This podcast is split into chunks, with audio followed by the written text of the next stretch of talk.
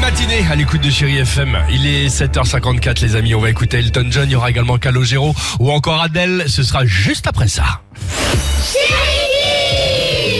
Et aujourd'hui, journée internationale des droits des femmes, on a demandé aux enfants, est-ce que les garçons et les filles sont égaux? Écoutez.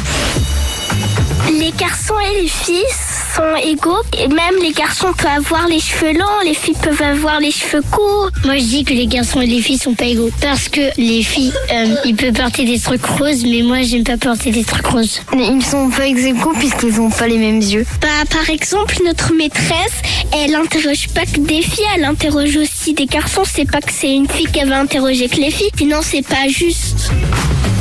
Très bien, ils sont bien nos enfants. Journée internationale du Ouais, droit ouais, des ouais. femmes évidemment ce matin. Euh, Calogero pour la musique, Adèle mais aussi Elton John.